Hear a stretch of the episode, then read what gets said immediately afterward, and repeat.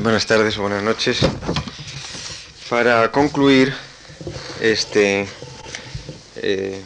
ciclo de cuatro intervenciones en las que lógicamente eh, la misma amplitud, por lo menos cronológica, de el proyecto inicial, que era la organización territorial desde las provincias hasta las autonomías, pues hace que muchos temas que suscitan indudablemente eh, gran interés, simplemente los haya tenido que eh, mencionar y pasar sobre ellos como sobre ascuas.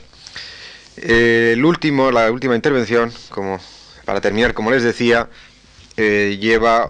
también un, título tal vez excesivo para lo que vaya a poder ser el contenido, que es los regímenes autonómicos, pues de lo que hablaré es quizás más de los intentos de solución al problema autonómico durante la Segunda República, eh, de la actitud y la mentalidad o la propia experiencia, tal vez mejor, del propio Azaña en cuanto a su concepción de España, de la República y de las autonomías o la preocupación por Cataluña, y eh, luego será brevemente una eh, mínima mención comparativa de los rasgos más significativos del actual estado de las autonomías en relación con el año 31, eh, con la solución adoptada en el año 31. Con esa, mm, digamos, eh, premura y una indudable eh, celeridad y por tanto superficialidad que obliga el tiempo de las intervenciones, la última mía había quedado en, casi en el umbral de la Segunda República, con la afirmación de la transformación que en la perspectiva de la izquierda histórica española se produjo con respecto a la cuestión de los regionalismos y cómo desde una actitud inicialmente hostil y muy hostil en muchos casos se había producido desde los años de la eh, Segunda Guerra Mundial una apertura y un reconocimiento de esa realidad regional, motivada probablemente por eh, la el resurgir y la legitimidad que en la Primera Guerra Mundial adquirió el, llamado derecho a la autodeterminación de las nacionalidades, pensado originalmente para Centro Europa, pero por extensión reclamado y asumido por eh, movimientos nacionalistas también de Europa Occidental, como era de esperar, y de otra parte la aparición y sobre todo la extensión en medios intelectuales de la influencia de un catalanismo de izquierda que tenía ya poco que ver con el catalanismo conservador de Cambó, de Prat, de la Riva y de la Liga, y que ese mismo catalanismo de izquierda sintonizaba eh, con bastante mm, simpatía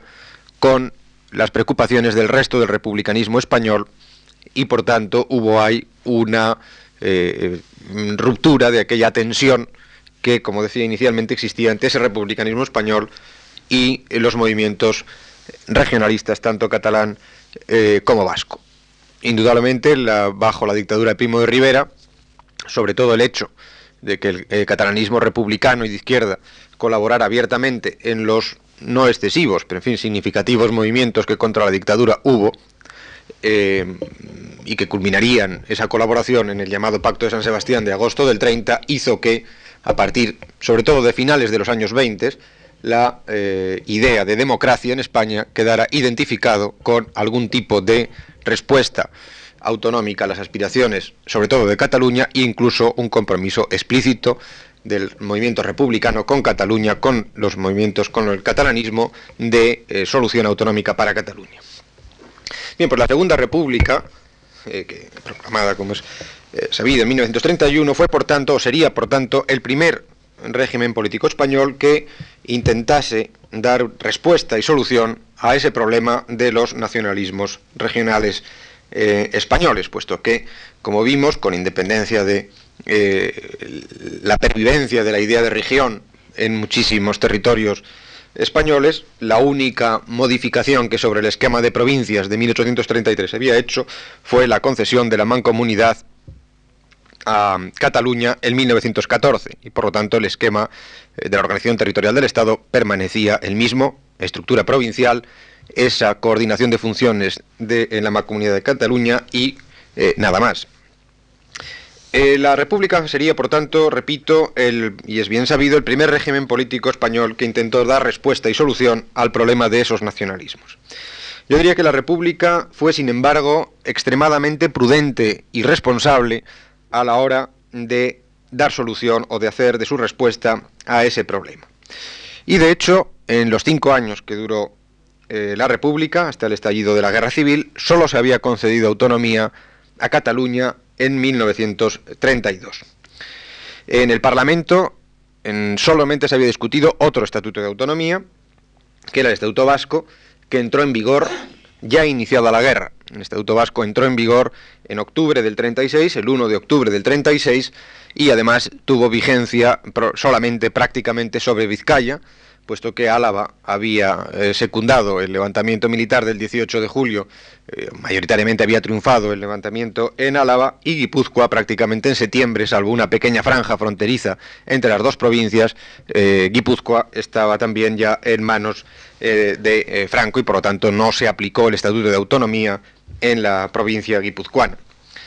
los restantes casos no pasaron ni siquiera de anteproyectos. En el caso de Galicia, el Estatuto gallego, fue plebiscitado el 28 de junio del 36, votó a favor de la autonomía, de un censo de 1.343.135 electores votaron a favor de la autonomía, casi 1.993.351, de manera que el resultado era inequívoco,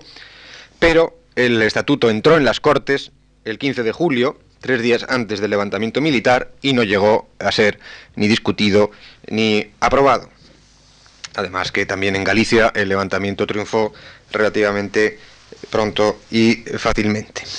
Bien, la principal aportación de la Segunda República a la discusión del Estado territorial español fue esa idea del Estado integral, la expresión que recogería la Constitución, la expresión que recoge el artículo primero, que recogió el artículo primero de la Constitución de 1931. Estado integral que quería ser desde la perspectiva de los constituyentes republicanos, quería ser una alternativa tanto al Estado unitario como al Estado federal, una fórmula intermedia entre esas dos formas de Estado. Frente al primero, frente al Estado unitario, la República admitía autonomías regionales, aun cuando establecía, como enseguida diré, pues unos, un procedimiento exigente y bastante laborioso para la aprobación de los estatutos autonómicos. Y frente al Estado federal, la República creaba un Estado descentralizado, pero no uniforme. No se concedía el principio de creación de Estado federal, eh, mm, digamos, uniformemente a todo lo largo del territorio español, a cualquier región o eh, nacionalidad o territorio que, por la razón que fuese, reclamase su derecho a constituirse eh, como Estado. Además, tampoco se admitía la federación de regiones autónomas que desde la perspectiva del federalismo, eh, es un punto importante en eh, su desarrollo. El Estado integral, conviene decir republicano, no era tampoco eh, un Estado unitario con otro nombre, como tal vez a menudo se ha dicho. La palabra integral a los especialistas en derecho constitucional no les suele gustar demasiado. Parece una palabra poco técnica en el sentido, en el sentido riguroso, por lo menos de, eh, la perspectiva del derecho administrativo. Eh, yo no entraría en esa discusión, lo que creo que el concepto que hay detrás del Estado, del estado integral, eh, sin embargo, sí se ajustaba bastante a la percepción que en los años 30 había de lo que era España. Detrás de la idea de Estado integral había, por eso que acabo de decir, un muy claro concepto de España, que veía a España como una unidad histórica, como una unidad lingüística, como una unidad cultural y estatal,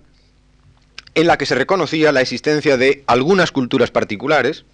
y concretamente eh, los constituyentes republicanos pensaban, eh, aun cuando la letra de la Constitución no lo dijera, que culturas particulares en España había básicamente tres, Cataluña, País Vasco y Galicia, y que sentimientos más o menos afirmados de identidad regional podía haberlas en otras regiones, pero indudablemente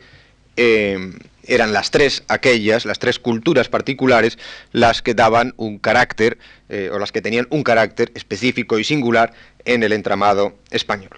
El Estado integral del 31 tendió a configurarse en lo que luego se llamaría en la práctica como no como un Estado unitario ni como un Estado eh, federal, sino fundamentalmente como un Estado regional, es decir, en el que solo unas pocas regiones tienen eh, reconocimiento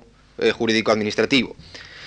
El retraso que tuvo la aprobación de autonomías, incluso indiscutidas, como la vasca y la gallega, revelaba que los hombres de 1931 admitían solo diversos grados de autonomía y que estaban dispuestos a conceder la autonomía solo a regiones que tuvieran una acusada personalidad político-administrativa. Como he dicho antes, el procedimiento de elaboración y aprobación de la autonomía regional fue, era laborioso, el que concebía la Constitución del 31. Exigía la propuesta por la mayoría de los ayuntamientos de la región, que debían reunirse previamente y acordar eh, el si se acordaba o no ir hacia la constitución de región autónoma.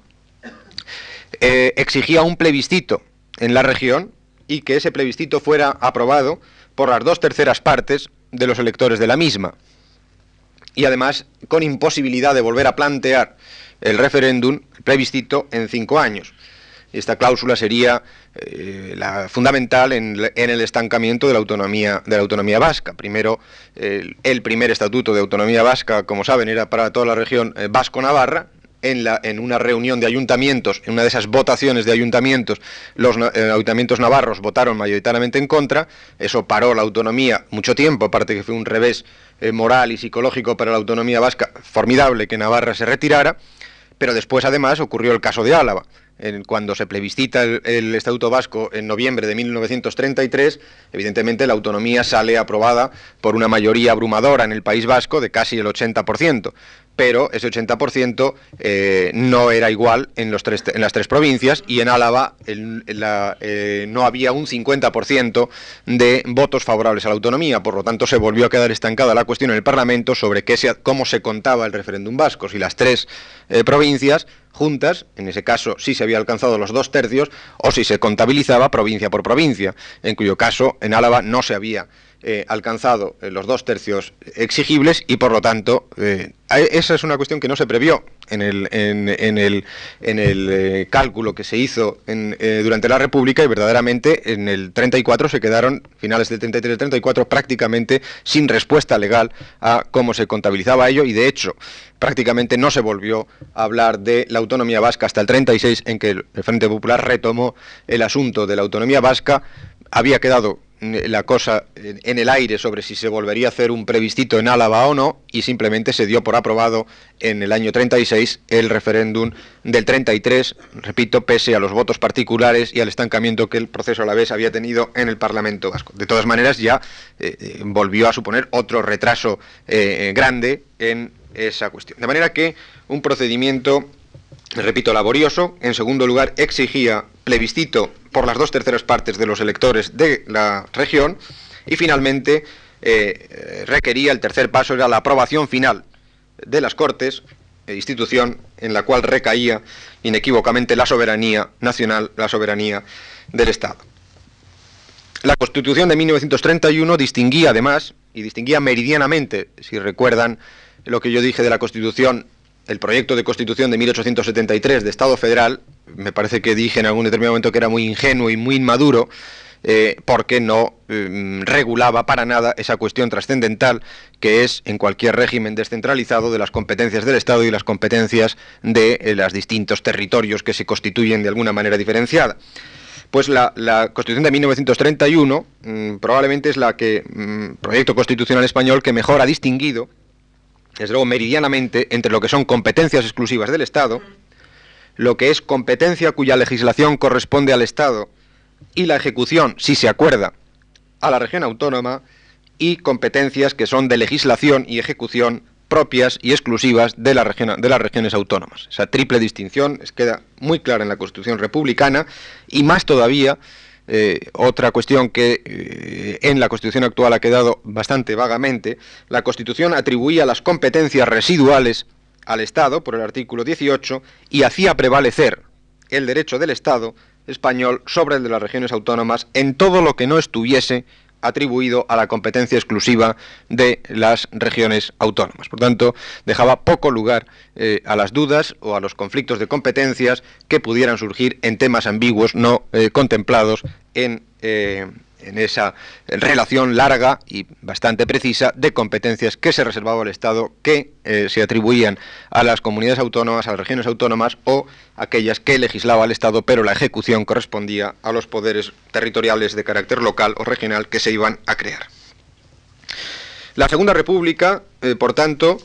eh, que era muy consciente de la necesidad de reorganizar el Estado, optó por una política gradualista en la concesión de las autonomías por una política que además tenía una intencionalidad política muy clara, que era satisfacer de forma inmediata a las regiones nacionalistas y antes que ninguna otra a Cataluña, pero por una solución que dejaba claramente intactas las potencialidades del Estado y las responsabilidades del Estado, puesto que el Estado, a los ojos, el Estado central, a los ojos de los responsables del régimen republicano, sobre todo de los del 31 al 33, de la conjunción republicano-socialista eh, de Azaña y su equipo de gobierno, el Estado central seguía siendo y era, el instrumento esencial para la regeneración nacional que querían emprender. Y no posiblemente entendían o veían enormes dificultades en un eh, proyecto de reforma nacional en la cual el Estado, controlado por la izquierda democrática, no tuviera grandes atribuciones. Eh, yo creo que el caso de Manuel Azaña, ya que estamos en el, en el 50 eh, aniversario de su fallecimiento y que hay tanto interés en torno a su figura, el caso de Azaña eh, ejemplifica la idea que en la Segunda República, o por lo menos los líderes de la Segunda República, los hombres que inspiraron la Segunda República, tenían de España. Y eh, la actitud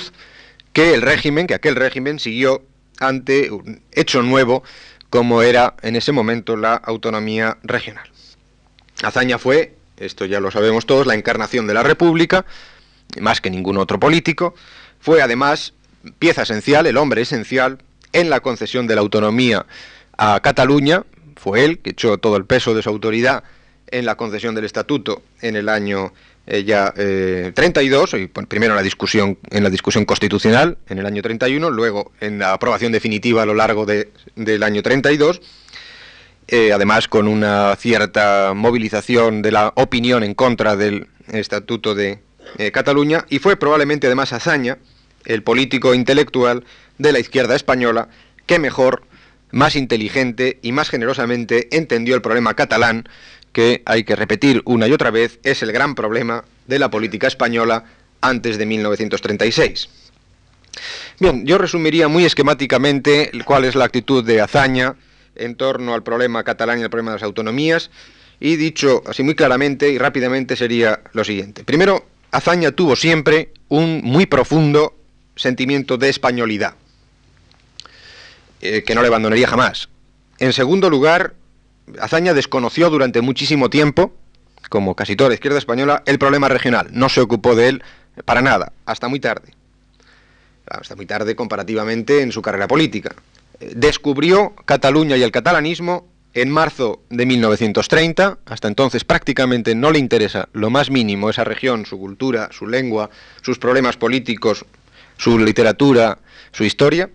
descubrió Cataluña y el catalanismo tarde, en marzo de 1930, cuando visitó esa región en compañía de un numeroso grupo de intelectuales castellanos que hicieron un viaje allí, el 27 de marzo me parece que, que fue, de eh, apertura, de aproximación a la realidad catalana. Allí fue Azaña ya quien habló quizás más claramente que otros y más simpatizantemente y más decididamente a favor de, de Cataluña. Eh, Azaña, en tercer lugar, asumió, a partir de ese momento, sin reservas, con sinceridad y en algunos momentos con apasionamiento, la idea de la autonomía de Cataluña, sobre todo entre los años 32 al 34. En el año 34 se produce un cambio en la actitud de Azaña. Eh, se ocupó mucho de Cataluña, apenas si le interesaron el País Vasco y Galicia. Si se ve en sus diarios, memorias, etcétera, prácticamente no mencionará más de siete ocho veces el País Vasco y creo que prácticamente ninguna Galicia. casi nunca estuvo por allí, eh, nunca habla en las Cortes del problema de Galicia o de País Vasco, no tiene, eh, digamos, ningún tipo de eh, sensibilidad o de interés o de preocupación por esas dos regiones. Y finalmente, Cataluña le, decepcionó amargamente y guardaría para Cataluña algunos de sus más agrios y despectivos comentarios. y ya he sabido que la acritud y capacidades de Hazaña eran enormes.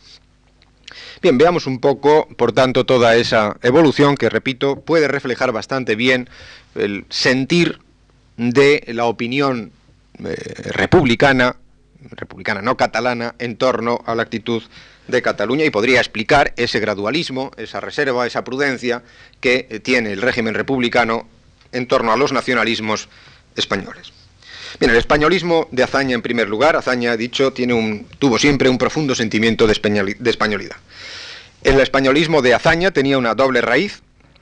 En primer lugar, el regeneracionismo republicano, que siempre tuvo evidentemente eh, una profunda preocupación nacional, desde que aparece el republicanismo en España, es una gran obsesión y apuesta nacional. Y en segundo lugar, la segunda raíz de su españolismo sería la obsesión 98ista por el ser de España, esa preocupación eh, casi metafísica que decía el otro día sobre qué es España, qué es la esencia de España, eh, cuál es la realidad de España, cuál ha sido la historia de España y por qué España es un problema. Eh, aun cuando hay que decir obsesión 98ista de Azaña, aun cuando Azaña le irritaban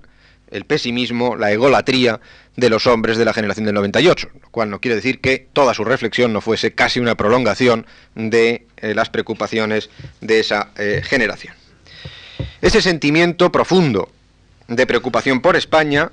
inspiró toda la biografía política de Azaña, desde su primera conferencia pública en 1911,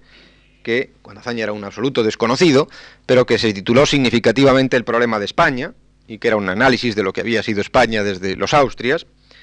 hasta esas amargas reflexiones que constituyen eh, su novela La velada de Benicarló, o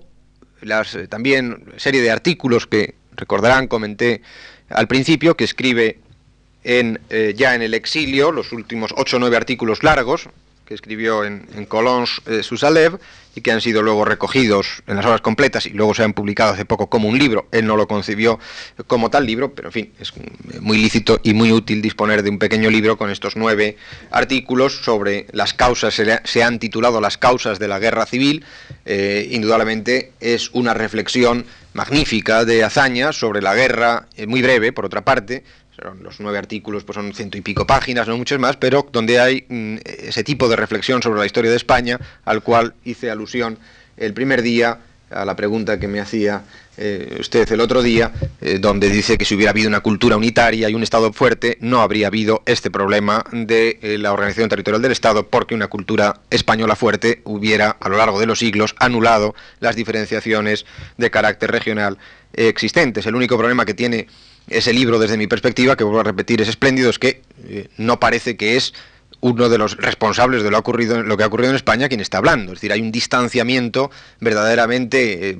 sorprendente de, y un desdoblamiento de personalidad de hazaña que analiza con, con una imparcialidad, neutralidad y frialdad algo en lo que, en fin, supongo que llevaría las heridas abiertas por todos los costados porque él había eh, tenido, eh, digamos, una responsabilidad indudable, si no esencial y central, en todo lo que había estado eh, ocurriendo. Pero lo mismo cuando habla de la guerra civil como una alucinación colectiva, etcétera, bueno, parecería que es un finlandés que está mirando un país en el cual él no ha tenido nada que ver. Esa sería quizás la única objeción de tipo moral que uno puede hacer a ese, a ese libro. Pero en fin, en toda la obra de Azaña, en toda su primera obra, antes de el Azaña republicano o jefe del gobierno, Azaña publica escritos de distinto tipo, eh, conferencias, artículos, toda la primera obra, El problema de España, estudios de política francesa, los motivos de la germanofilia, sus reflexiones y discusiones muy largas sobre, sobre Ganivet, etcétera, etcétera. En toda esa primera obra no alentaba en hazaña otra preocupación que España, los problemas de la decadencia de España, la pobreza intelectual del país, la anemia de la vida pública, el caciquismo, el atraso de España, la ausencia de un, ideal nacional que le preocupaba igual que a Ortega, igual que a Unamuno, igual que a todos los del 98. En 1923 escribe una frase que me parece que eh, resume bien lo que quiero decir. Me interrogo, dice Azaña, como incumbe a cada uno para desentrañar el ser de España. Una reflexión plenamente 98ista, una expresión de esa preocupación permanente sobre la realidad histórica de España. Azaña cuando llega a la, o su idea de la República, la idea que él siempre tiene de la República es una visión mm, idealizadamente regeneracionista de la República. Él no ve simplemente en la República un nuevo tipo de régimen, un régimen democrático, un régimen solo de libertades, de derechos, etcétera, sino que Azaña veía en la República, ante todo, un instrumento esencial para la restauración de España, lo dice casi literalmente, como nación ese país que no existía, que carecía de un ideal nacional, él ve que la República puede convertirse y debe convertirse, si alguna significación debía tener, no solo en una serie de reformas concretas, aquí y allá, reforma militar, reforma eh, de agraria, reforma, sino algo más profundo, que eh, concretaría o no concretaría, pero digamos que responde a una idea, a un instrumento de restauración de España como nación, la concebía como un régimen esencialmente nacional, son palabras que una y otra vez. Importa mucho el lenguaje de hazaña en el que la palabra nación, nacional, España, españolidad aparece reiteradamente en sus discursos y en su obra pública. La encarnación del ser nacional, el sistema, un sistema que al devolver las libertades a los españoles les devolvería a estos su propia dignidad nacional. Esa expresión que repite de dos formas distintas. Una, dice en una ocasión, la libertad no hace a los hombres mejores, los hace simplemente libres. En otra ocasión se parafrasea a sí mismo, dice la república no hace a los hombres mejores, los hace, simplemente libres. Es decir, esa devolución que la libertad supone de restablecimiento de la propia dignidad eh, nacional. Azaña creyó siempre en España como una unidad cultural, no tuvo nunca dudas sobre que España era una plena unidad cultural. Ya he dicho que antes de 1930 hizo alguna alusión muy vaga y muy ocasional o al localismo o a la individualidad de los distintos pueblos de España,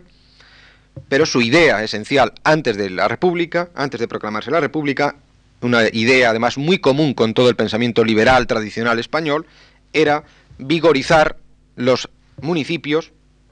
no las regiones,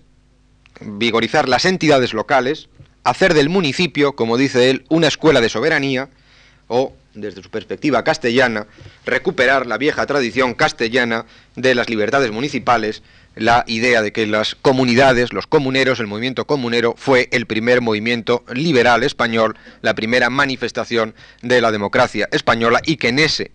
sistema de ayuntamientos eh, vigorosos, populares, eh, antiabsolutistas libres eh, residía las claves de las libertades de España. Eh, es un pensamiento eh, no dicho con todo este aparato histórico, pero que alienta siempre en el republicanismo y en la democracia española. La clave de la democracia no es tanto el Estado central como la vida municipal. Lo que hay que hacer es, digamos, democratizar la vida local, crear ayuntamientos fuertes. El ayuntamiento está muy próximo al pueblo. El grado de participación popular es mucho más democrático a través de la entidad local que incluso a través del propio Estado. Bien, después de 1930, siempre pensando principalmente en Cataluña, Azaña lógicamente, ya lo dicho, admitió la necesidad de reestructurar todo el Estado y de otorgar a los pueblos del Estado español, los pueblos españoles, eh, a los pueblos que manifestasen o hubiesen manifestado una conciencia histórica diferenciada, otorgarles la autonomía que demandase la voluntad popular, pero con tres salvedades. Primero, eh, Azaña creía, eh, y creía con un españolismo que él definió como profundo, puro y ardiente, son sus propias palabras, dice yo creo con españolismo profundo, puro y ardiente, en la solidaridad, la solidaridad moral de los pueblos españoles. No concebía eh, que no hubiera, pese a todas las diferencias, ese profundo sentimiento de afinidad, de solidaridad entre los pueblos eh, españoles. Segundo, la segunda salvedad a su concepción autonómica es que entendía que las, libertades de esos pueblos españoles eran consecuencia de las libertades de España, que no cabría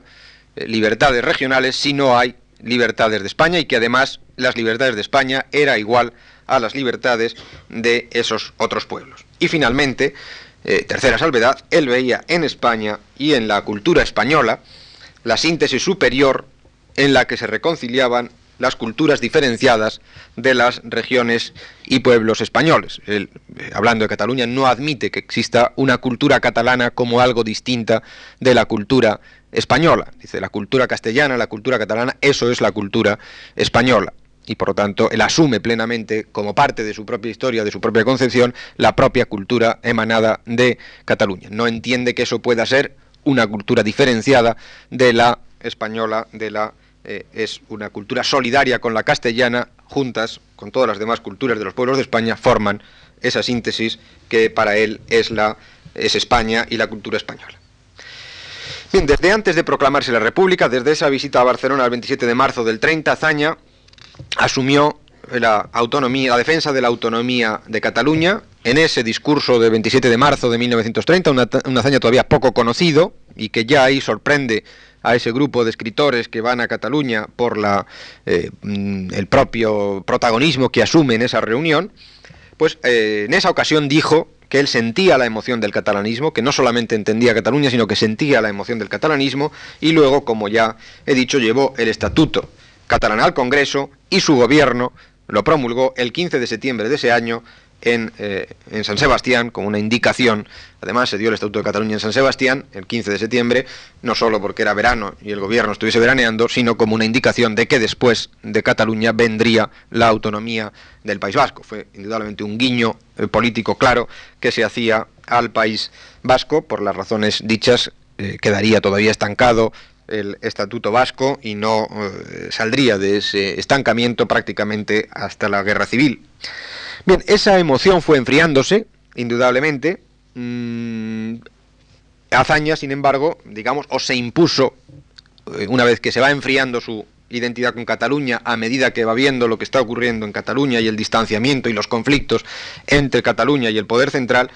eh, siguió o se impuso en Azaña, de momento, su talante de hombre de Estado, se puede discutir la, capacidad de hombre de Estado en muchos puntos de hazaña, en su política religiosa, en, su política militar, en su política eh, agraria, yo, en muchos otros tipos de cosas. Aquí creo que realmente sí obró, es decir, como debe obrar un hombre de Estado, es decir, con un sentido pleno de la responsabilidad de lo que está haciendo y con una política profunda de cambio de un problema esencial de ese Estado.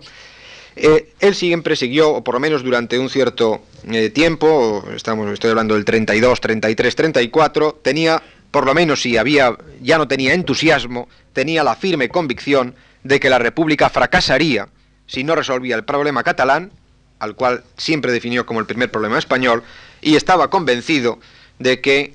había que reconocer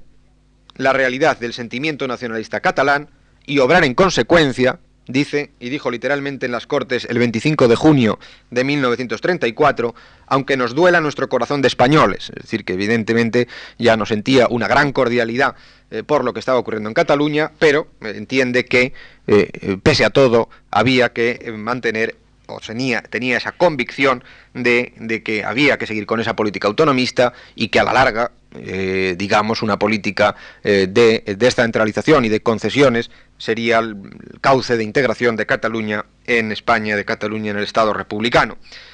Azaña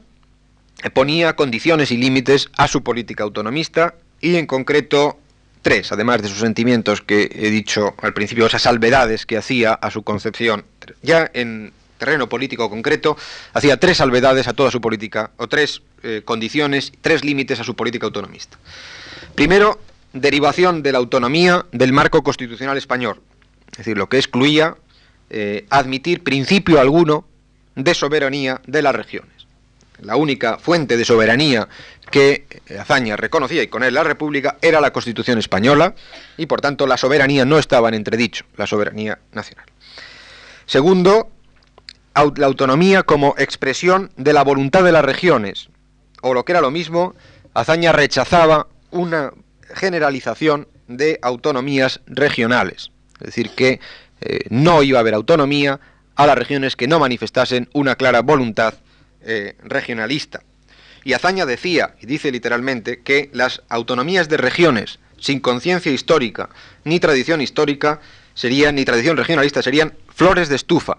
dice literalmente. Y además rechaza o rechazaba abiertamente, no creía en la República Federal. Azaña tiene no muchas intervenciones, pero muy significativas intervenciones en el proceso constitucional de 1931 e incluso después rechazando cualquier idea de República Federal. Vuelvo a repetir que la República, el federalismo en España salió profundamente desacreditado de la experiencia de 1873 y desde luego los hombres de la Segunda República tuvieron muy obsesivamente presente el, eh, lo ocurrido en 1873, aun cuando no llegó a haber como ya dije, ese proyecto constitucional que era federalista moderado no llegó a ser aprobado, no pasó del estatus de proyecto, pero eh, digamos la descomposición evidente del Estado y de la autoridad del Estado que se produce a lo largo de esos meses de 1873 en que dura la primera experiencia republicana fue suficiente como para eh, que el concepto de federalismo se identificase con el de desintegración, disgregación, eh, desbordamiento eh, del poder del Estado y, eh, por tanto, los hombres de 1931, desde luego Azaña,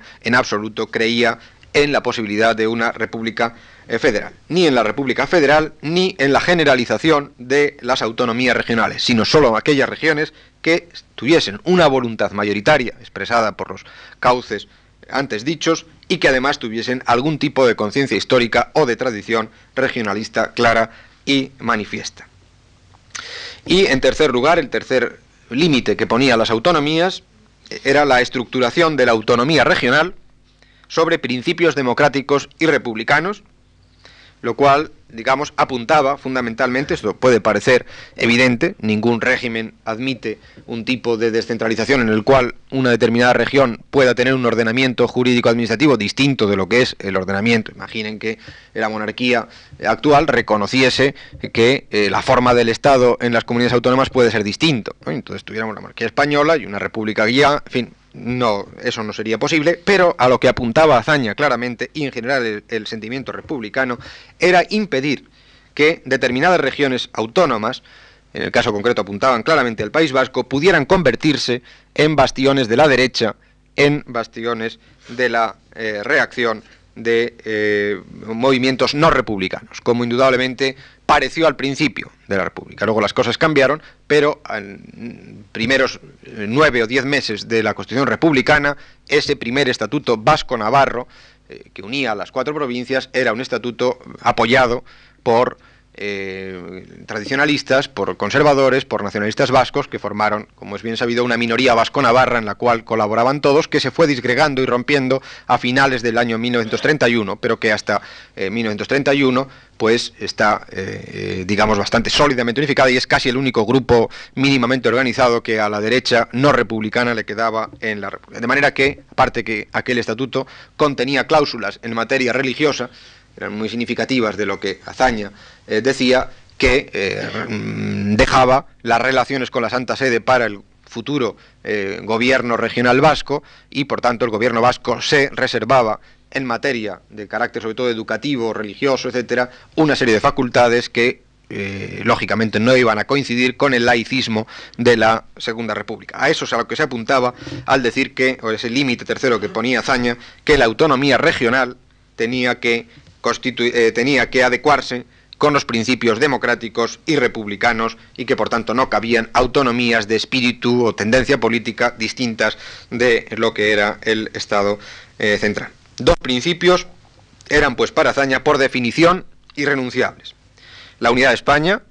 y la preeminencia del Estado, a dos principios a los que Azaña no estuvo nunca dispuesto a renunciar y que posiblemente eh, fueran la causa de ese desencanto, es decir, el, el ver eh, que no todo el mundo jugaba el mismo juego, la causa de ese progresivo desencanto que eh, Azaña fue sintiendo con respecto a Cataluña. Porque desde 1935 eh, Azaña habló ya muy poco de Cataluña. En, en, ese mismo año publicó un libro que curiosamente se titula Mi rebelión en Barcelona, que parecería que va a hablar de Cataluña. Es una defensa de su actuación en la Revolución de Octubre del 34, que a él le cogió en Cataluña y que en la cual se le quiso implicar y fue arrestado y detenido en un, en un barco y él escribió este libro Mi rebelión en Barcelona explicando claramente el por qué estaba en Barcelona en ese momento, cuál había sido su conducta durante la Revolución del 34 y eh, por lo tanto que él no tenía, como luego se demostró, nada que ver en aquel movimiento revolucionario, lo único que había hecho es advertir en contra porque le parecía bastante disparatado. En ese libro habla poco de Cataluña, pero habla algo de Cataluña cuando no es un libro sobre Cataluña. Eh, y ahí ya empieza a decir eh, claramente que el catalanismo era indiferente a la forma del Estado español, es decir, unas reflexiones bastante amargas, diciendo eh, no ha cambiado nada en Cataluña, el haber cambiado una monarquía por una república, esto no ha, digamos, eh, disminuido la tensión catalanista, el sentimiento catalán continúa, el, catalanismo es indiferente a la, forma del Estado español y eh, dice que muchos catalanistas rechazan toda vinculación con España. No ignora, por tanto, cuál es la realidad de Cataluña, pero seguía creyendo, pese a todo, aún reconociendo eso, seguía creyendo que la autonomía termina, o deseando que la autonomía acabaría por provocar la adhesión de numerosos catalanes a la República y a España. Evidentemente Azaña, este Azaña del 35, seguía creyendo en su política, seguía creyendo en la autonomía, pero ya no sentía ya no sentía el catalanismo con esa emoción con la que sintió en 1930. Y desde luego con la guerra, lo que quedaba de su fe en Cataluña debió derrumbarse. Y al menos eso cabe pensar a juzgar por las cosas que dice o que hace decir a sus personajes en esa novela tremenda que es eh, La velada en Benicarló, escrita en 1937. Como saben, varios de los personajes eh, son el propio Azaña, pero el que es inequívocamente casi al 100% Azaña es Garcés.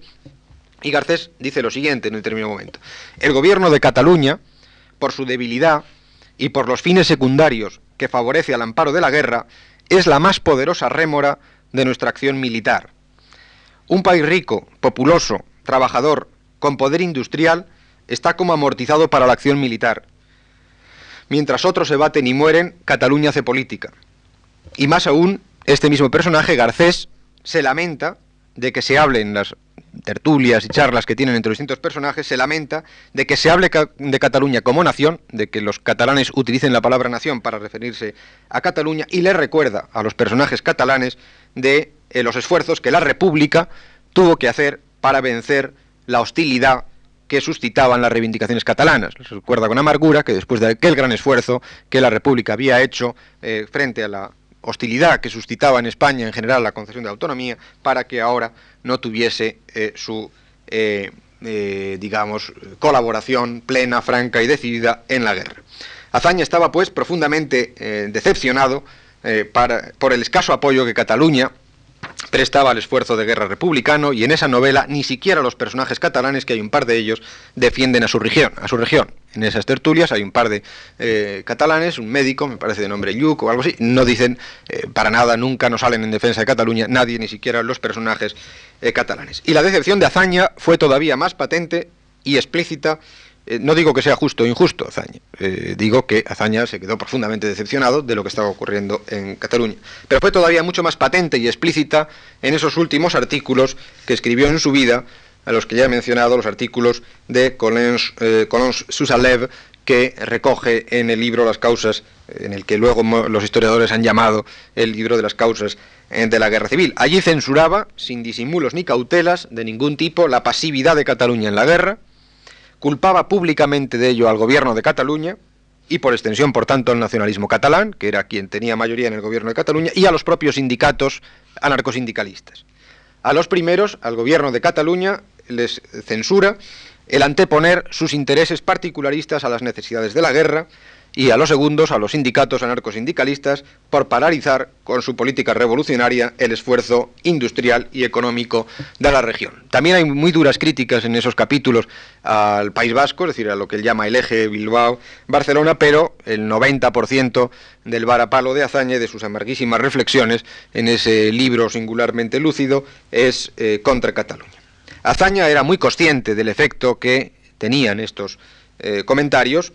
eh, que se publicaron como artículo, fueron, eh, supongo que en el exilio republicano y entre los medios nacionalistas catalanes sumamente leídos, en una carta particular que él escribe al 10 de febrero de 1940 y todavía inédita, a su antiguo secretario Juan José Domenchina, le dice a Zaña que había quien le tenía ya por el mayor enemigo de eh, Cataluña por el hecho de haber escrito esos artículos, artículos que verdaderamente sí fueron muy sorprendentes, no tuvieron una gran divulgación, digamos, europea, puesto que se publicaron en periódicos y revistas de poca eh, difusión y además eh, estalló inmediatamente la guerra mundial y por tanto lo que pudiera escribir el, presidente exilado de la República Española pues mm, era menos, atraía menos o preocupaba bastante menos a la población europea que nada menos que la guerra mundial.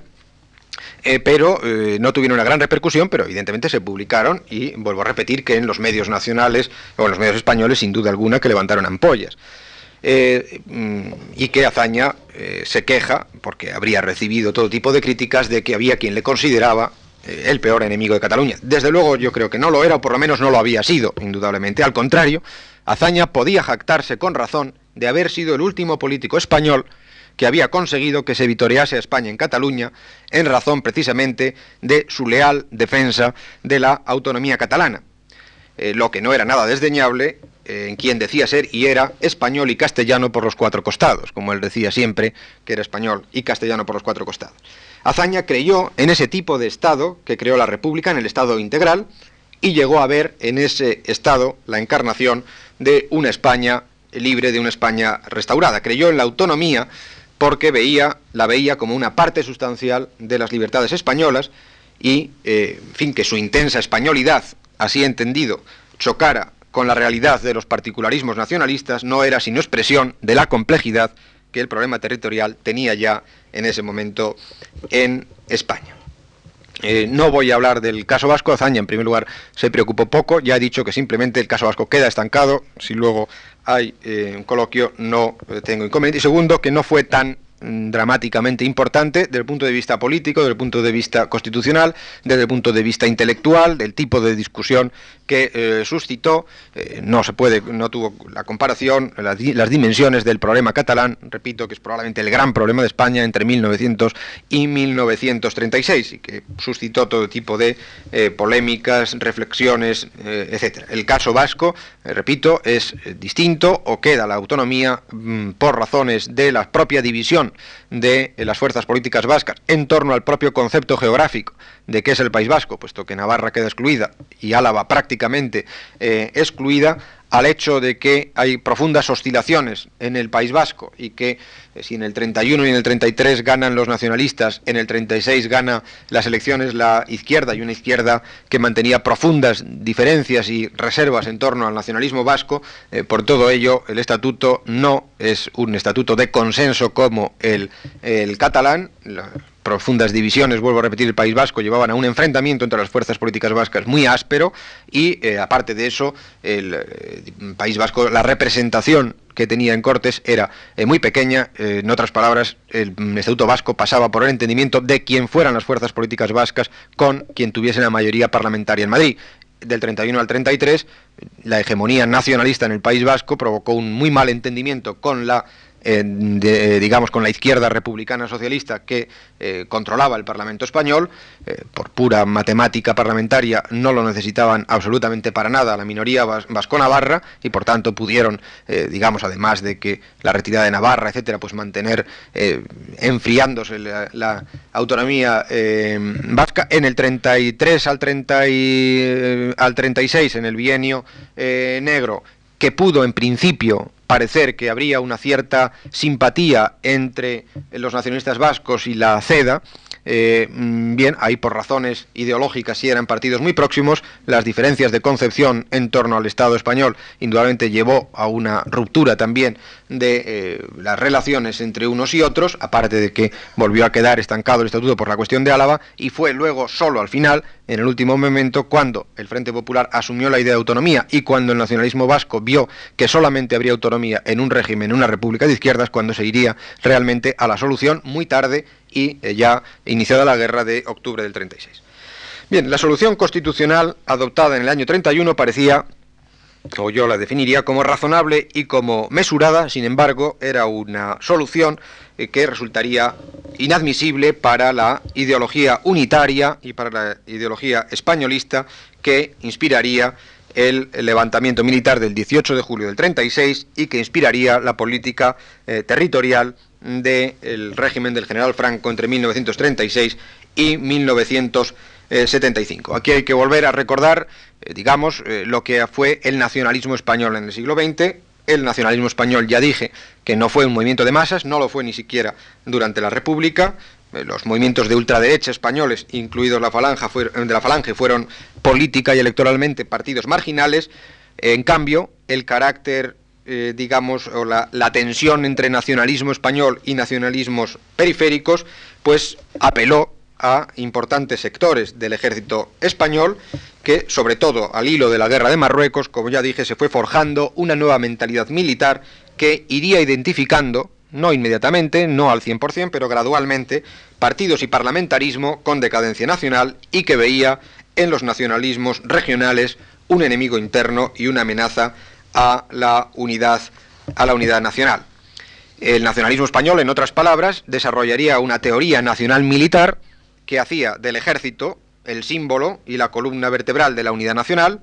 hacía del catolicismo la esencia de la nacionalidad y de un Estado autoritario, de un Estado fuerte, y sobre todo para lo que a nosotros nos interesa, de un Estado centralista y unitario, hacía de ese tipo de Estado la clave de la salvación nacional. Y lógicamente tales ideas inspiraron los principios del régimen militar y del Estado que se establecieron tras el triunfo del levantamiento en la guerra de 1936-39 los estatutos de autonomía de Cataluña y el del País Vasco, aprobado el 1, de octubre del 36, fueron fulminantemente derogados, incluso antes de producirse la ocupación militar de esas regiones. Vizcaya y Guipúzcoa fueron además consideradas como provincias eh, traidoras y no conservaron ni siquiera el régimen de conciertos económicos de 1878, que subsistió en cambio, subsistió siempre, en Álava y en Navarra, provincias que, como ya he dicho, he hablado de Álava, pero habría que añadir también Navarra, que secundaron el levantamiento. Por eso eh, la guerra civil en el País Vasco fue además una guerra civil entre, entre los propios vascos, porque alaveses y navarros formaron parte sustancial de las eh, tropas de Franco en, en el norte. Eh, los movimientos nacionalistas fueron mm, reprimidos, algunos de sus dirigentes y militantes fueron eh, fusilados, muchos tuvieron que exilarse, fusilados más conocidos, el propio líder andalucista Blas Infante, a pesar de que el movimiento andalucista no tenía ninguna significación, el presidente de la Generalitat Companys sería también eh, fusilado. Eh, las manifestaciones más acusadamente representativas de la identidad particular. En Galicia, sin embargo, una fuerte división, incluso alguna parte del nacionalismo gallego, esa derecha galleguista, caso de Vicente Risco, apoyaron el levantamiento de eh, Franco. La cuestión vasca es también complicada, puesto que algunos sectores minoritarios, minoritarios del nacionalismo vasco en, en Álava y en Navarra, sobre todo en Navarra, se unieron al requeté eh, carlista y por tanto eh, se incorporaron eh, pero en fin, lo que es el nacionalismo oficial desde el primer día lo desautorizó, condenó tales eh, incorporaciones, las descalificó y lo que es el nacionalismo oficial permaneció en el gobierno vasco y por tanto en el bando republicano claramente hasta, hasta el final. Las manifestaciones, decía, más acusadas de la identidad particular, es decir, la lengua, la literatura, el folclore, las banderas, los himnos, fueron en general, sobre todo en los primeros 25 o 30 años, eh, prohibidas, eh, los nacionalismos catalán, vasco, gallego eh, mm, fueron en su gran parte eh, al exilio, los hombres más representativos por lo menos. Y los 40 años del régimen de Franco se definieron por la aplicación de políticas culturales de carácter unitario y asimilista de una parte, por una total centralización administrativa y por una completa uniformización legislativa en materia de administración territorial. Solo en la década de los 60 irían apreciándose, podría apreciarse una cierta tolerancia en materia de carácter lingüístico, cultural en Cataluña, en el País Vasco y en, en, eh, Galicia, donde siempre la tolerancia eh, fue mayor, pero en fin, que reaparecen eh, en el propio caso vasco, pues se autorizan las escuelas vascas en el año 66 o 67, la prensa local empieza a publicar páginas en, en lengua vasca, en fin, y se tolera, es decir, las actividades de, de muchos organismos de carácter cultural, de tipo local, que permiten recuperar o retomar el hilo de, la, de los valores culturales locales de regiones. Sin embargo, pese a toda esa política del régimen de Franco, el problema regional no iba a desaparecer, eh, reaparecería abiertamente desde finales de la década de 1950 o tal vez a lo largo de los años 60. En Cataluña la conciencia catalana se mantuvo viva tras la guerra civil, merced sobre todo al vigor de la lengua y de la cultura catalanes, escritores, intelectuales, cantantes, historiadores, filólogos, la iglesia, sobre todo la abadía de Montserrat, estudiantes, hasta una entidad deportiva, como es bien conocido como el Club de Fútbol Barcelona, actuaron durante los años de Franco como depositarios del sentimiento de identidad diferenciada de la región. Cataluña no conoció, esto también conviene decirlo, graves conflictos de carácter nacionalista bajo el régimen de Franco. Hubo algunos significativos, los dos más conocidos son el proceso en 1960 del joven nacionalista Jordi Pujol, que tuvo bastante repercusión local, y la expulsión en 1965 del abad de Montserrat, eh, Aureli Escarré.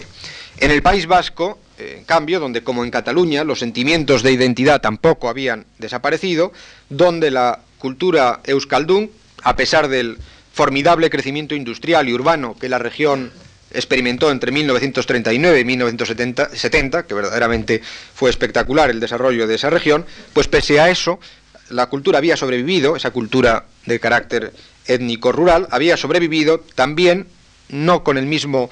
eh, digamos, fuerza que en Cataluña, y las, si antes he hablado de intelectuales, escritores, filólogos, pues aquí habría que hablar de poetas orales, de filólogos, de sacerdotes, de antropólogos.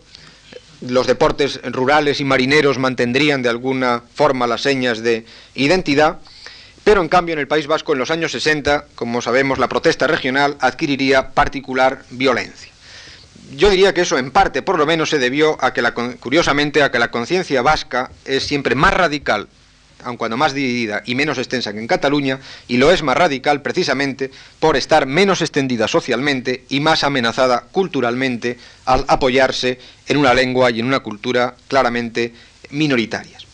Pero en fin, el caso es que en 1959 se produjo la aparición de la organización ETA y la estrategia de lucha armada y de terrorismo de ETA provocaría acontecimientos que, eh, y el resurgimiento de este problema con la virulencia que es bien conocida. Entre el año 68 y 75, por hablar del régimen de Franco, murieron víctimas de acciones de ETA 47 personas, entre ellas en 1973 el propio presidente del gobierno, Carrero Blanco, y murieron también en enfrentamientos con la policía 27 miembros de la organización.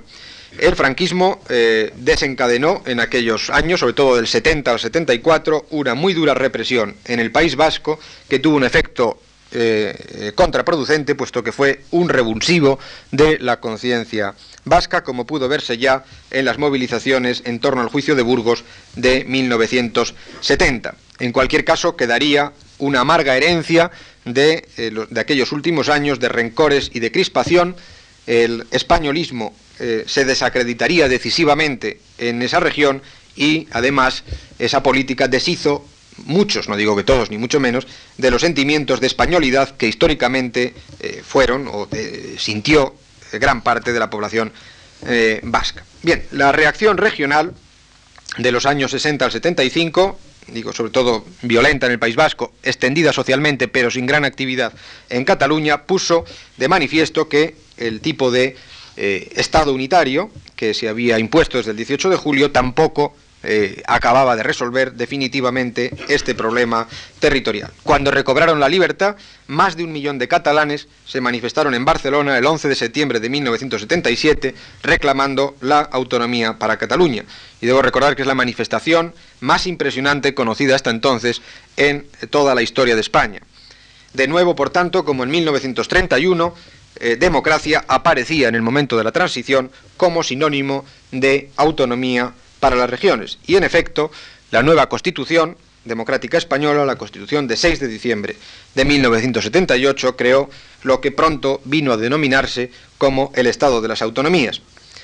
Eh, esto es bien conocido, entre ese año 78 y 83 se constituyeron un total de 17 comunidades autónomas, todas ellas reguladas por sus estatutos de autonomía, todas ellas regidas por sus respectivos gobiernos y parlamentos autonómicos, como eh, elementos quizás más eh, disonantes con respecto a lo que podía haber sido, digamos, la constitución histórica de los reinos de España, pues son los bien sabidos, es decir, los que dieron algún cierto tipo de discusión, o no discusión, eh, o debate, digamos, grave, pero que mm, sí suscitaron cierta reserva, cierta extrañeza, la separación de Cantabria del resto de Castilla, la cual había estado históricamente siempre unida, la separación también, la constitución de La Rioja como constitución, como eh, comunidad uniprovincial distinta, también siempre las relaciones entre La Rioja y Castilla eh, habían sido eh, indudables. indudablemente la más, mm, la más rara y más artificial la propia constitución de la Comunidad Autónoma de Madrid, aun cuando, en fin, ahí decidió el hecho de la capitalidad, es decir, que se pensaba que si Madrid con su capital se incorporaba a cualquier región autónoma, indudablemente eh, el peso de Madrid iba a diluir cualquier tipo de, comunidad y, por tanto, eh, se llegó a la solución de constituir a Madrid como una comunidad eh, separada. En, los viejos reinos históricos, pues era parte de Castilla la Nueva, lo que siempre históricamente se había llamado Castilla la Nueva. La separación de Murcia y Albacete también fue otro elemento eh, que, eh, digamos, venía a romper con la idea de los reinos históricos. La integración Castilla-León eh, pues siempre ha sido también discutible, en el sentido de que León ha tenido una personalidad histórica innegable, pero también es cierto que desde la unidad de los dos reinos pues han ido conjuntamente unidos. Pero en fin, digamos que se constituyen 17 comunidades autónomas que mm, de alguna forma y con eh, distintas, eh, con pequeñas eh, variantes, pues se ajustaban mm, en parte a lo que, o por lo menos no, no es algo que no estuviera en el espíritu de reinos históricos o de esos proyectos regionales a los que en algún momento, por lo menos no pasaron de proyecto, pero que fuimos mencionando, o incluso proyectos del tipo de estados o de que se recogía en esa potencial y nunca nacida Constitución del 73, de manera que se puede tener más o menos opinión al respecto y se debe tener opinión al respecto, lo que piense cada uno, pero creo que violencia, eh, digamos, sobre la eh, constitución territorial de España no ha sido excesiva. Bien, los constituyentes del 78, que es eh, con lo que voy a ir terminando, habían por tanto reemprendido el camino de 1931, pero con notables diferencias, que no son tanto en cuanto a la organización territorial, sino de otro rango. si es cierto lo que he dicho, la Segunda República no admitía en el fondo, otra cosa es lo que dijera la letra de la, Constitución, pero en el fondo eh, no se admitía, y esto basta ver un poco la discusión en la prensa, el clima de opinión, eh, la memoria histórica que existe de ello, etcétera, no se admitía en el fondo más que tres autonomías, es decir, Cataluña, País Vasco y Galicia. Eso es todo lo que parecía claramente que a donde apuntaba el régimen, el Estado integral eh, republicano y probablemente no sabe, nadie podemos saber qué es lo que hubiera pasado de haber continuado el régimen, pero sin duda alguna, con todos los problemas que se quiera, se hubiera aprobado una autonomía para el País Vasco y al final se hubiera eh, Álava integrado en ese País Vasco, probablemente se hubiera aprobado el de Galicia, ya es bastante difícil, mm, por lo que les dije que, por ejemplo, en Andalucía, eh, el procedimiento de reunión de ayuntamientos hubiera llegado y un plebiscito hubiera llegado a los dos tercios, Mm, hubiera, yo no creo que había una conciencia regionalista fuerte en Andalucía, vamos, creo que no la había. Lo que ocurre es que no sabemos qué hubiera pasado si de pronto se hace una, una propuesta de creación de, una región autónoma. Es decir, a lo mejor ese sentimiento que parecía adormecido y que eh, inexistente, pues de pronto ante una realidad concreta y una posibilidad legal concreta, pues eh, de pronto surge o existe. Da la impresión de que no, pero en fin, eh, probablemente hubiera sido un estado en el que se hubieran ido concretando en 10, 12 años probablemente esas tres regiones y probablemente no muchas, no muchas más. En cambio, la monarquía parlamentaria del 78 optó por la generalización del principio autonómico. Eh, es decir, que es la Constitución la que, eh, digamos, desde arriba eh, se generaliza el proceso autonómico, el principio autonómico en esta Constitución. En el año 31 se quiso, ante todo, hacer frente a un problema urgente, a un problema urgente, inaplazable, e indudablemente especial en España, que era Cataluña en el año 78 se quiso abordar en profundidad la total transformación de la organización territorial del Estado y proceder a una reforma tan determinante y con voluntad de durar eh, tanto como fue en su día la reforma de Javier de Burgos en 1833. La Constitución del 31 hablaba de regiones autónomas, esa es la expresión literal que utiliza. La Constitución del 78 va mucho más lejos. Introduce la palabra nacionalidades y la palabra regiones, que tienen una carga política mayor, indudablemente. la palabra nacionalidades. Aunque a cambio, a cambio, la Constitución del 78 incorporaba una declaración de clara enjundia españolista cuando dice en su artículo 2 que se fundamenta la Constitución en la indisoluble unidad de la nación española, patria común e indivisible de todos los españoles, que eh, si no eh, tengo mal la información, parece que la añadió de su puño y letra Adolfo Suárez. Eh, que es una declaración inexistente en el texto republicano. En el texto republicano no existe una afirmación tan clara, es decir, no existe la palabra nacionalidad, mm, existe, ya he dicho, que es un Estado integral, que tiene un profundo sentido de españolidad, una conciencia española eh, muy clara, eh, que solamente parece contemplarse el caso catalán y lentamente los otros, pero una declaración de este tipo, indisoluble unidad de la nación española, patria común e indivisible de todos los españoles, no existe en el texto del 31, existe en el texto del 78. La Constitución republicana, en cambio, no reconocía más lengua oficial que el castellano. En la Constitución republicana no existe la cooficialidad. En la Constitución del 78 reconoce como oficiales en las respectivas comunidades autónomas a todas las lenguas españolas de la región. Ahí fue un caballo de batalla muy fuerte en la Segunda República, eh, las intervenciones de Unamuno, de Ortega, en torno a la defensa del castellano como lengua oficial de la nación, fueron eh, muy eh, muy conocidas. También intervinieron mucho en la cuestión de la universidad, porque en la Constitución republicana el Estado salvaguardaba su derecho a crear eh, universidades en las regiones autónomas. En la actual Constitución, la región autónoma tiene que es la que tiene capacidad para eh, poner en marcha el proceso de creación universitaria. Bien, la Constitución del 31 no contenía alusión alguna a los fueros vascos,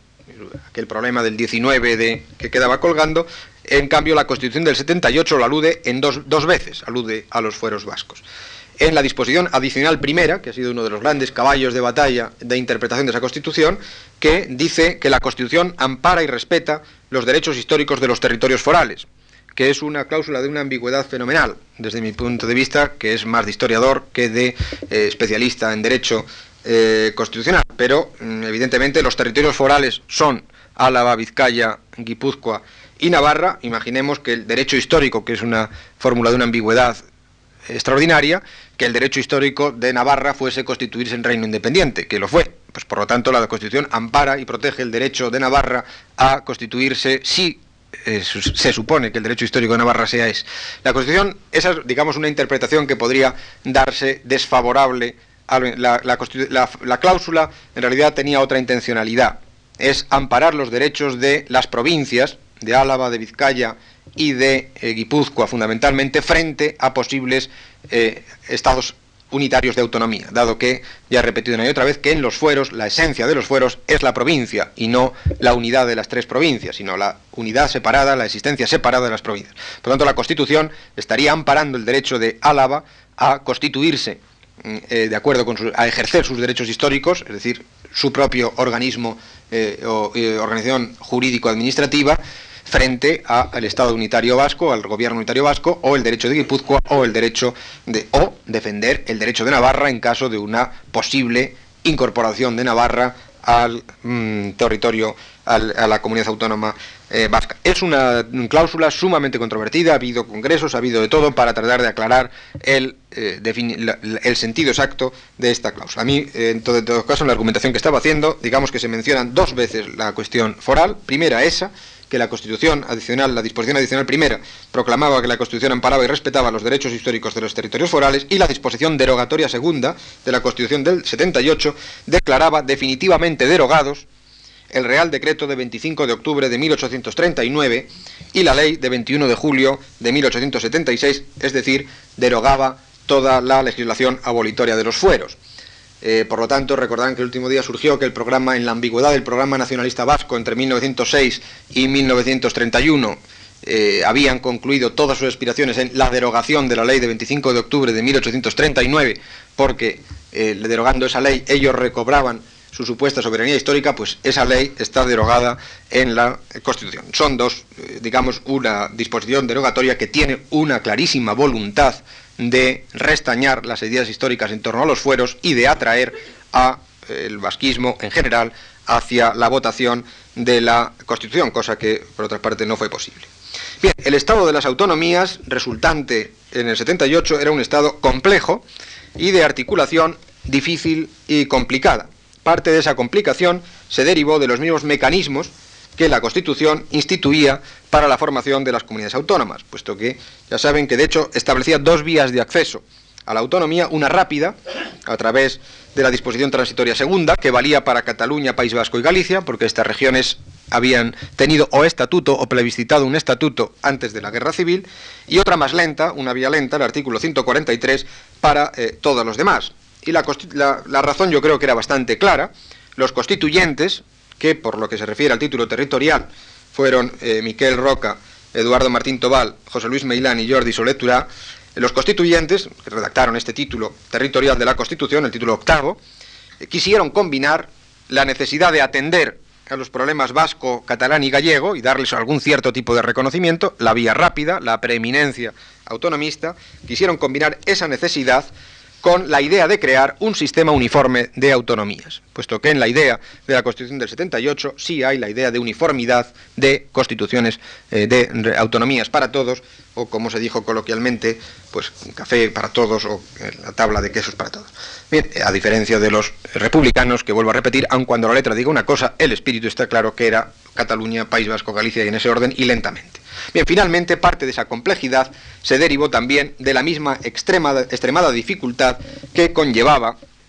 mucho mayor que en la República, sin punto de comparación, articular la distribución de competencias en un estado ya en un Estado ya muy desarrollado y muy amplio, como es el Estado español de 1978, a un número elevado de autonomías. He insistido a lo largo de estas conferencias que el Estado español no era nada. Probablemente, pues antes de los años 30, no era gran cosa eh, un gran Estado fuerte, vigoroso, con una gran administración, muchísimos funcionarios, responsabilidades, empresas propias, etcétera, antes de la guerra civil, pero el Estado que se crea desde 1939 en adelante, bueno, jamás ha penetrado tanto en el tejido social del Estado español, es un Estado gigantesco, con una burocracia fenomenal, en este momento me parece que eh, el número de funcionarios es un millón eh, trescientos y pico mil, más de tres millones de personas dependen directa o indirectamente del Estado, es decir, que es prácticamente la cuarta parte de o, más de la, fuerza de trabajo en España, que son 12 millones y pico, 13 millones, pues tres y pico dependen directo, trabajan directa o indirectamente eh, con el Estado, y luego en fin, vean todo lo que es la seguridad social, lo que es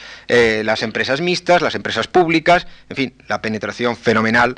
lo que es el sistema educativo, que prácticamente hoy hay 50 o 60 universidades, en la época de la República había 12, institutos no quiero ni contar cuántos podía haber entonces y cuáles hay ahora, este eh, y escuelas primarias, secundarias, en fin, no es, son cantidades no comparables. La complejidad económica hoy en día es también formidable el desarrollo del Estado español en todos los órdenes. Y por lo tanto, digamos que eso no es lo mismo ¿eh? que discutir simplemente con Cataluña si pasas la universidad o no la pasas y qué ocurre con las carreteras. Ahora, digamos, la complejidad es mucho mayor y por tanto ahí ah, eh, surgirían muchas dificultades en la definición y distribución de competencias de ese Estado ya extraordinariamente amplio y desarrollado y un número elevado, además son muchas, las autonomías, etcétera. Pero, y aquí es como lo voy a ir dejando, puesto que eh, digamos que se trataba simplemente de, definir brevemente las diferencias, contra lo que se tenía en un primer momento no ha habido, o por lo menos creo que sería exagerado, decir que la idea es crear autonomías de distinto grado. Lentamente, con ritmos diversos, el desarrollo del proceso autonómico en los años posteriores a la aprobación de la Constitución ha tendido, ha tendido hacia la, por lo menos desde la voluntad del Estado central, tiende a la homogeneización del sistema. Las diferencias entre unas y otras autonomías no están en un que tengan un trato diferenciado en el texto constitucional, que tienen el, mismo, sino que están eh, surgen en razón de la diversidad de la conciencia particularista que tienen estas regiones. Es decir, que las diferencias están en que en el País Vasco, en Euskadi y en Cataluña hay una voluntad, una hegemonía clara y mayoritariamente nacionalista en ambas regiones y esa circunstancia es mucho menor en cualquiera de las otras comunidades autónomas. Son probablemente, en el mejor de los casos, regionalistas. Por lo tanto, las diferencias no están en que se reciba un trato diferenciado, sino que está en esa, eh, digamos, eh, voluntad política de alguna de esas autonomías. La Constitución del 78 quiso mm, integrar tres realidades. España, es decir, la nación española, lo que llaman nacionalidades, es decir, lo que la Constitución llama nacionalidades, territorios que ven su pasado y su cultura como constitutivo de una identidad nacional propia, y las regiones, es decir, entidades territoriales supraprovinciales dotadas igualmente de un pasado y de una personalidad eh, singulares. La historia, la verdad es que en una cierta ocasión eh, Claudio Sánchez Albornoz, don Claudio Sánchez Albornoz, hablando de los nacionalismos, fue muy preocupado a ver Azaña y eh, esgrimiendo toda clase de textos históricos que reafirmaban la unidad de España, etcétera, y que por tanto no había que dar demasiadas autonomías. Y Azaña escribe: eh, estas cosas de los nacionalismos no se resuelven con textos de, Estrabón. Y, es verdad, quiero decir con eso que la historia, pues en principio puede avalar todas y cada una de esas realidades, y de ahí, o parece avalar, con las excepciones que se quieran, y de ahí las numerosas alusiones históricas que tiene la Constitución del 78. Es una gran alegría para los historiadores esta Constitución porque está llena de sabor, eh, de sabor histórico. En cualquier caso, y con eso termino, la Constitución del 78 y el Estado de las Autonomías era, como dijo eh, don Francisco Tomás y Valiente, magistrado primero y luego presidente del Tribunal Constitucional, producto de la decisión de la nación española en uso de eh, su soberanía. Y de esa forma terminaría la exposición que quería hacerle sobre en la organización territorial del Estado español desde la Constitución de las Provincias en el 33 al Estado autonómico eh, actual.